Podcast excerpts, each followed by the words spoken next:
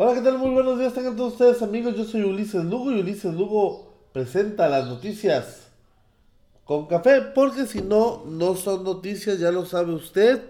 Este, si no son con un cafecito rico, delicioso, calentito por la mañana, no son noticias. Estamos esperando que lleguen hoy, hoy este se nos pegó las cobijas, digo, después del festejo de ayer, pues por el la titulación de este su seguro servidor, pues la titulación como licenciado en derecho en un evento, pues, este, ¿cómo les puedo decir? Simbólico, sí, bastante desabrido por parte de la dirección de la escuela, la verdad. Como que dijeron, ah, sácalo, sácalo, sácalo antes de que se nos, se nos haga bolas el engrudo. Este, y ahí lo hicieron como pudieron, lo hicieron como quisieron mal organizado, mala logística, este, pues, reflejo de una dirección, de una directora pues que no sabe a dónde va. Esa es la realidad. Pero bueno, entonces, este, otra tu pinche taza, Gambito, ¿Sontas tú, güey? ¿Dónde te metes, cabrón? Partamos, partamos de ahí. Mi buen Jonathan, Gambito Tezcatlipoca.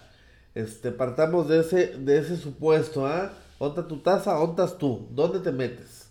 ¿Eh? Vamos viendo. Bueno, vamos a empezar con la información. Ya está el, Raúl, el buen Rulo, Raúl García también nos está viendo. Ya va llegando la, raza. Y bueno, la nota de ayer, la nota del mediodía este, para toda la tarde fue la renuncia de Carlos Ursúa a la Secretaría de Hacienda y Crédito Público.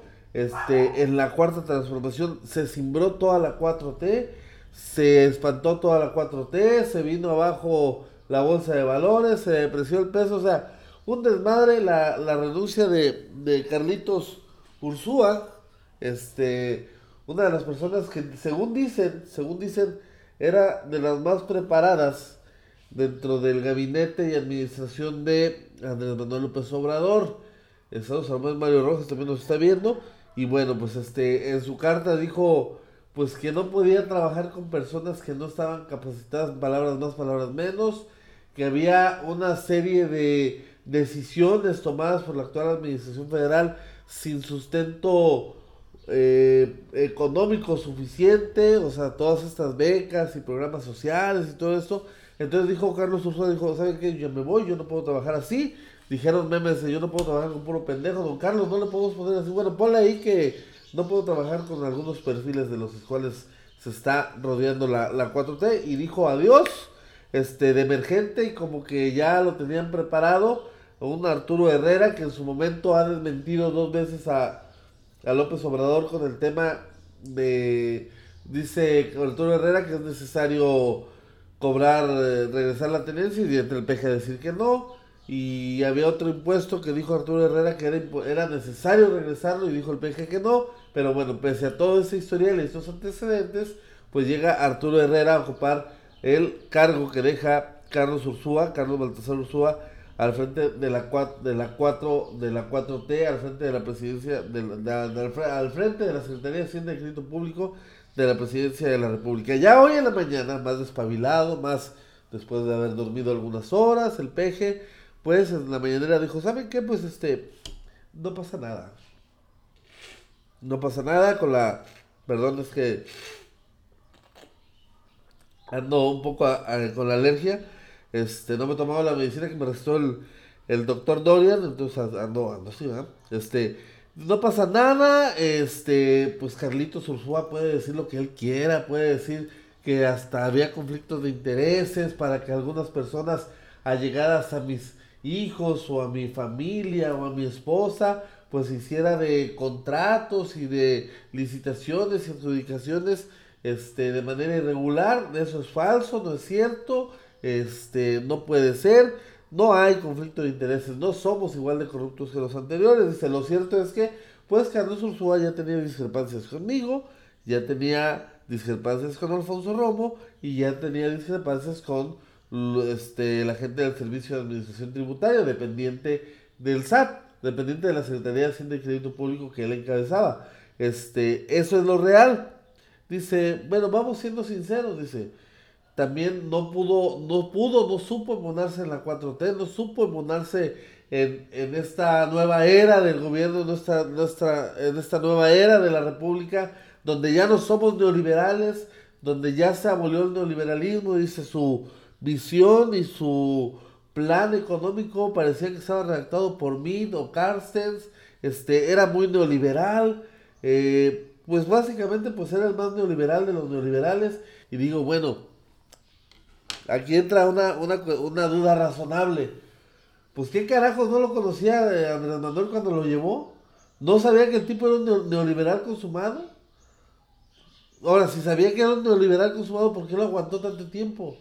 O sea, son estas cosas que dice, bueno, o sea, el PG cree que estamos tontos o qué, o sea, ok, que el Plan Nacional de, Desarrollo este, en materia económica presentado por Carlos Ursúa era neoliberal, neoliberalísimo, pues lo era, aquí lo hemos dicho todo este tiempo que el, gobierno de Andrés Manuel es una farsa, eh, es un neoliberalismo disfrazado de no sé qué cosa, pero disfrazado al fin y al cabo, o sea, y que no hay un ápice, un solo signo que nos diga que este gobierno va en contra del neoliberalismo. Este gobierno que ha sido elogiado y aplaudido hasta el cansancio por organismos como el Banco Mundial y el Fondo Monetario Internacional, los que rigen las políticas neoliberales en este país. O sea, por favor, por Dios santo, o sea, ¿de qué carajos me hablas, Andrés Manuel? ¿De qué carajos hablas?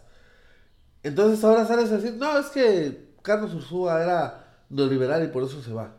Entonces, ¿no sabías cuando lo llevaste al gobierno? ¿No sabías cuando lo nombraste secretario de Hacienda este, el encargado de, decir y dictar la, política económica de este país? ¿No sabías que Carlos Ursúa era neoliberal? O sea, ¿de qué carajos me hablas, Andrés Manuel? ¿De qué carajos estamos hablando? Si, si, estás, si vas a hacer una política neoliberal matizada con con, políticas sociales, dilo, pero no engañes a la gente, ¿no? Que no nos engañen, que no nos vean la cara de what. Por Dios, por Dios santo. Pero bueno, está toda la, bola de Chairo, las maromas de los Chairo, de que no, que ahora sí, vamos a cambiar y su rechingada. No, no vamos a cambiar, estamos haciendo lo mismo y hasta más rancio. Porque estamos repitiendo esquemas de los setentas. Esquemas totalmente populistas, ahora sí, cabe decir, son, son populistas las políticas de Andrés Manuel, clientelares totalmente, pero pues ya no somos neoliberales, pero no somos neoliberales, pero tenemos a nuestro secretario de Hacienda que sí lo era. Entonces, ¿de qué carajos hablas, Andrés Manuel? ¿De qué carajos hablas? Lo cierto es que entre que son peras y manzanas, el barco eh, va a la deriva, además de Carlos Ursúa, pues la estadística que salió ayer, siete secretarios y subsecretarios de Estado han corrido ya de la, de la cuarta transformación. Ayer alguien, algún integrante del ASEIDO también se fue, pidió su renuncia. Hay de todo y para todos en este, en este tema. Siete renuncias a siete meses de iniciada la administración encabezada por Andrés Manuel López Obrador. ¿Cuál es el punto sólido que yo le veo? y quizá también el punto más, más peligroso, al ser sólido, que realmente el que lleva la batuta es Andrés Manuel. O sea, nadie está por encima de él. El problema es que luego cuando, le, cuando alguien le quiere hablar al oído, le quiere decir, ¿saben qué, señor presidente? Esto no se puede hacer. No se va a dejar. No lo va a hacer. Por ahí sale el nombre de un tal Carlos Gastón Torres, amiguito de Andrés, Andrés Jr., subsecretario de Hacienda, que realmente es el que filtra los otros datos, la otra información, lo, lo, lo que el presidente quiere escuchar y quiere leer y quiere que todo el mundo nos, nos creamos. De, de, Carlos Gastón Torres fue la idea de sumar, y esto lo dice una columna del Universal, de sumar a los becarios de los, de, de los programas de, de becas de Andrés Manuel, de los programas de bienestar, a las cifras del empleo, cuando pues son becarios, no son trabajadores. O sea, realmente quien manda pues son los, son los amigos de los hijos de Andresito. O sea, los que, los que, los que tienen contento al presidente, los que le los que le dan los otros datos, las otras cifras, las otras informaciones, las cifras maquilladas. Esos son los que mandan. Dios, eso es totalmente preocupante. Realmente preocupante. Entonces, pues si Andrés Manuel tacha a su exsecretario de Hacienda y Crédito Público como un neoliberal consumado, la pregunta es, ¿no sabías, Andrés? ¿No sabías a quién llevabas al gobierno? Por Dios, otro perro con ese hueso. Saludos a Carlos Alegra, Luis Ángel Muñoz, dice que me voy a hacer viejito. Te mando un abrazo, viejo. Este, sé que tuviste algunos días complicados, los designios de Dios así son, pero pues a darle, a darle, compadres. Este, ya uno les toca descansar por fin.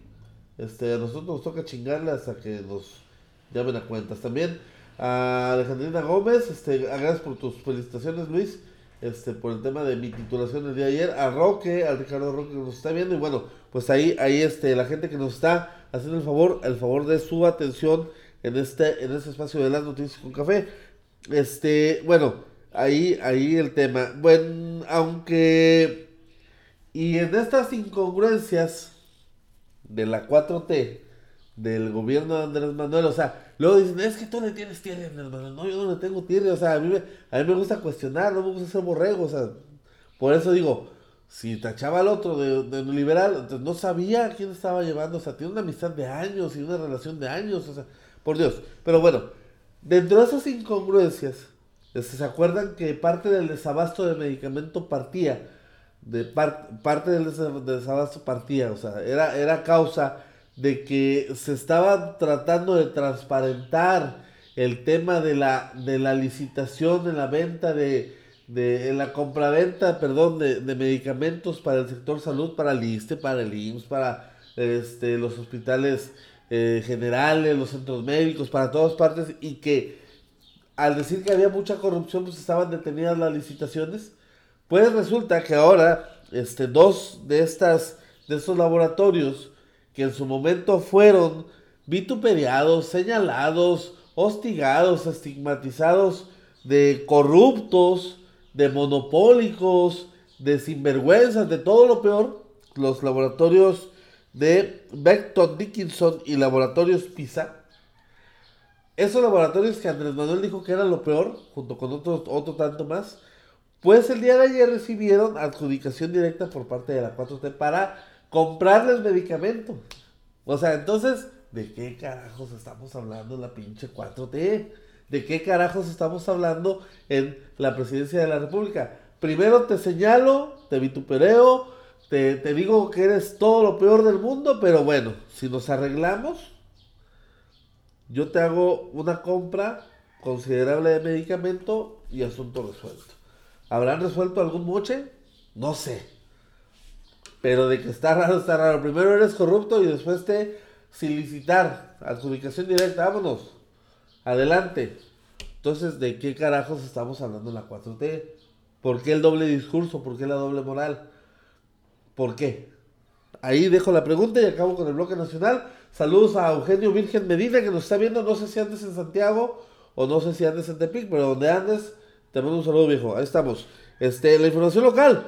Eh, el presidente municipal, Javier Castellón, este, pues anduvo en la Ciudad de México todo el fin de semana y pues afortunadamente logró frenar este, los cortes de energía por parte de la Comisión Federal de Electricidad. Estos cortes de energía que estaban siendo escalonados para presionar al ayuntamiento para que pagara pues lo impagable, pues 150 millones de pesos que tiene de deuda la administración municipal desde los tiempos de Héctor González Curiel, este para con la paraestatal. Estos cortes pues se daban a los a los a cuatro de los pozos de los seis pozos creo. No cuatro de los doce pozos este abastecedores de agua potable pero los, los cuatro más grandes que dejaban pues prácticamente sin el servicio a la mitad de las colonias de Tepic este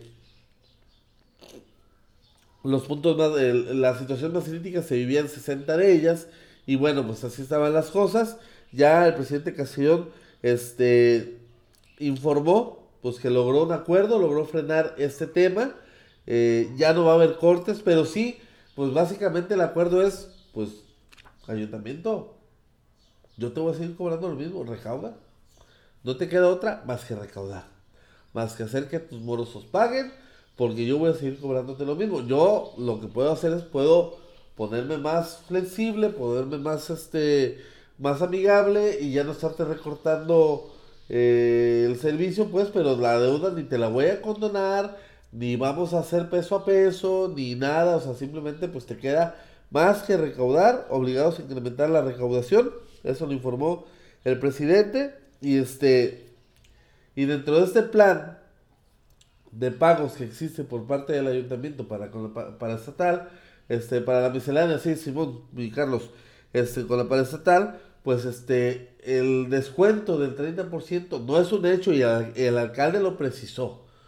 Quiero ser muy claro que lo precisó porque no, es que ahí en las noticias con café dijeron que ya no va a ser, no. Era muy posible, que era bastante factible que el, el tema de la... Ay, sí, así está grabando, ¿verdad? El tema de los descuentos pudieran verse modificados. O sea, si usted, si usted le hacía un descuento de 30% por el pago anticipado de su servicio de agua potable, era muy posible, y gracias a toda la bola de morosos, y gracias a toda la bola de, de que no pagan, pues que este descuento se redujera al 20% para incrementar los niveles de recaudación. Esta medida, la verdad, eh, con todo respeto, yo no la veo viable y no la veo, este, ¿cómo, cómo decirlo?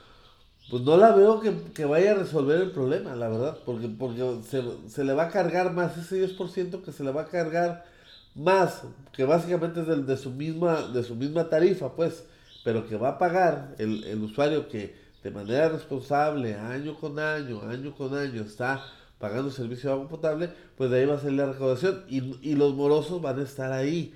Yo pienso en una, idea muy particular que se debería hacer un plan agresivo de descuentos de aquí a que cierre el, el 2019 de descuentos para todo el mundo. O sea, si estás atrasado, pagas, si estás atrasado así, mantener el 30% o si se va a bajar al 20%, pero sí, ahora sí, al primer al primer rezago, corte. Al primer rezago, corte. Al primer rezago, corte. Y el que no se haya regularizado para diciembre, corte, parejo. Para que se pongan al tantán. Y a eso sí, no aplicarles ningún esquema de descuento. Convenios, lo que sea, pero no descuentos. Si tuvieron, eh, este, hablando hipotéticamente, tener seis meses para regularizarse. Los primeros dos del 50%, los, los del medio del 40% y ya llegando al cierre de año pues de 30. El que no aprovechó en su, tiempo se chingó. Entonces, yo pienso que así podría funcionar y entonces la gente no respingaría tanto por una reducción del 30 al 20. Pero bueno, eso, eso creo yo. Yo no estudié economía, yo no estoy en el CIAPA. Yo, no, yo nada más me rijo con el principio del viejo dicho que me dijo mi mamá, que más vale pájaro en mano que ver un ciento volar. Entonces, ese, lo que no tengas en la bolsa, lo que no tengas en las manos, no lo tienes en ningún lado, aunque lo tengas en las nubes, en los cuadernos, en los libros, eh, en las deudas, donde sea. Si no lo tienes en la manita, este, no existe, no está, no está por ninguna parte. Entonces, este, yo bajo ese principio me rijo, ¿ah? Pero, pues, este, los que saben, y, y hay gente muy capacitada en el Ayuntamiento de Tepic, empezando por el propio alcalde para hacer proyección financiera, el, tesorero Rivera Domínguez, la, hay mucha gente muy capaz y no lo digo de manera irónica, lo digo de manera cierta, real y que me consta, que me consta. El ejemplo de la Universidad en los tiempos de Castellón está muy claro cómo salieron de una deuda impagable para hacer una casa de estudios que en su momento fue reconocida, respetada y, modelo a seguir en su manejo financiero que haya llegado Juanito López y compañía y mantengan los, los viejos vicios al interior de la máxima casa de estudios con, con este Jorgito Peña, pues eso ya es otro pinche boleto, ¿ah? Pero este sí hay gente capacitada. Pero bueno, yo, yo lo haría de esa manera. Esa es una propuesta muy particular. Entonces ahí hay la información. Porque luego, le, déjale digo, Oscar Medina, titular del CIAPA, dice, hay 14 mil 14, tepicenses que aplican el guachicoleo de agua potable. O sea, ¿qué quiere decir? Que hay 14.000 tomas clandestinas de agua. Que ya afortunadamente se han detectado, pero son tomas que no pagan. No pagan bajo ningún... O sea, no existen, pues vaya. Ya las detectaron, pero en el sistema no existen. Imagínense todo lo que se está... Son, pues de entrada, por cada toma a mil pesos, este, supongamos mil pesos, este, la tarifa anual, son 14 mil pesos. Que no están entrando a las arcas del ayuntamiento se le tiene que aplicar rezagos y un montón de cosas. Es, es dinero que no está, pues, que no, que no es constante ni sonante. Saludos a Carolina Quiñones, a Manuel Madrigal, que ya nos dice, pero con la situación actual que se encuentra en la economía, pues no sé cómo, qué te refieres, o con nos está viendo, a Verónica Bernal, la chica más guapa del Play City, también lo está viendo y bueno, pues ahí la, ahí la información. 14 mil tepicenses que guachicolean el agua potable, el servicio de agua potable en la capital. Entonces, pues dijeron, entre esos y los que no pagan, pues no se puede, no se puede hacer mucho. Este, nos vamos con la última nota, reconoce eh, también este eh, el secretario del Ayuntamiento René Herrera, pues que lamentablemente pese a los esfuerzos, porque hay que señalar y hay que decirlo, se están haciendo, ah, ¿cómo pagar si con lo poco que hay de lana? Hijo, pagas el cable, pagas el celular, y si no tienes plan, pagas este un paquete de 100 pesos este para, para datos, o sea, la gente paga lo que realmente cree que es importante e indispensable y el agua lo es. ¿Cómo le va a hacer para pagar? Pues eh, ahí este, avísale a tu conciencia, avísale a tu bolsillo, avísale a que le tengas que avisar, pero lo tienes que hacer. Por eso, pero por eso digo, prefiero comprar para comer, carnal. Sí, pero también sin el agua no vives, cabrón. O sea, ¿cómo te bañas? ¿Cómo lavas?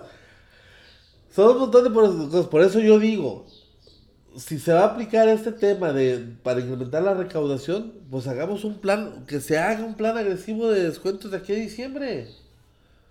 De aquí a diciembre lo que se alcance a recaudar con un plan agresivo de descuentos y sobre eso, sobre el muerto de las coronas a partir del 2020. El que no esté chin chin parejo, vámonos.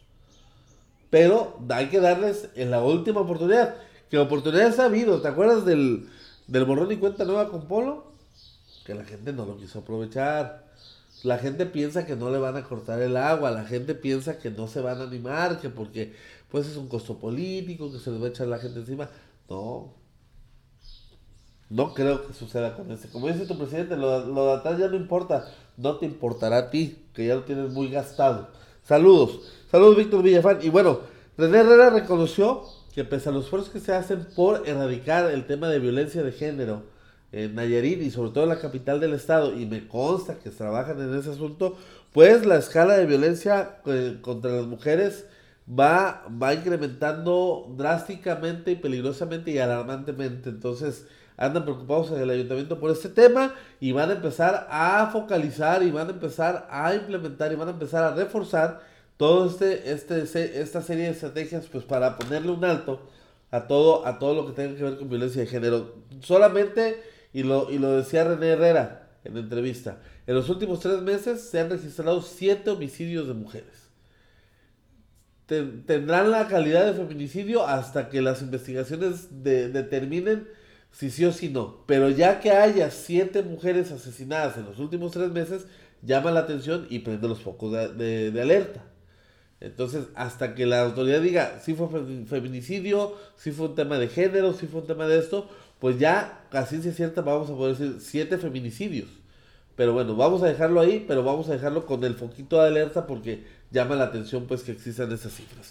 Ahí, ahí nos vamos. Nos vamos para la miscelánea con la colaboración del buen Carlos Alegre. A ver, por aquí lo teníamos. Este, la Nayerita Xiomara Sainz. Xiomara Sainz Leal ha confirmado su participación para el preolímpico de voleibol que se llevará a cabo en Rusia. México quiere calificar a los Juegos Olímpicos de Tokio 2020. Trae buena camada Supongo que estamos hablando de voleibol de sala. Este, si, estoy en lo correcto, trae buena camada la selección mexicana y bueno, pues la Nayarita se quiere colar ahí en el selectivo que pudiera llegar a los Olímpicos de Tokio en el 2020 y hacer un buen papel contra cubanas, contra dominicanas, brasileñas, estadounidenses, italianas, son potencia en este, en este deporte, de, de este, pues de las clavadas de las acomodadas, de, ven, acomódame el centro y te lo clavo.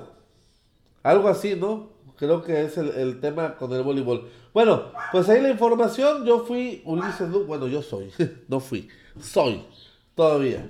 Saludos al buen Saku, Roberto Ávila Aragón, a mi buena amiga Mónica Ávila que nos está viendo. Y bueno, pues yo me despido. Soy Ulises Lugo. Ulises Lugo presentó las noticias con café porque si no, no son noticias. Nos vemos mañana jueves 11 de julio. Saludos, bye.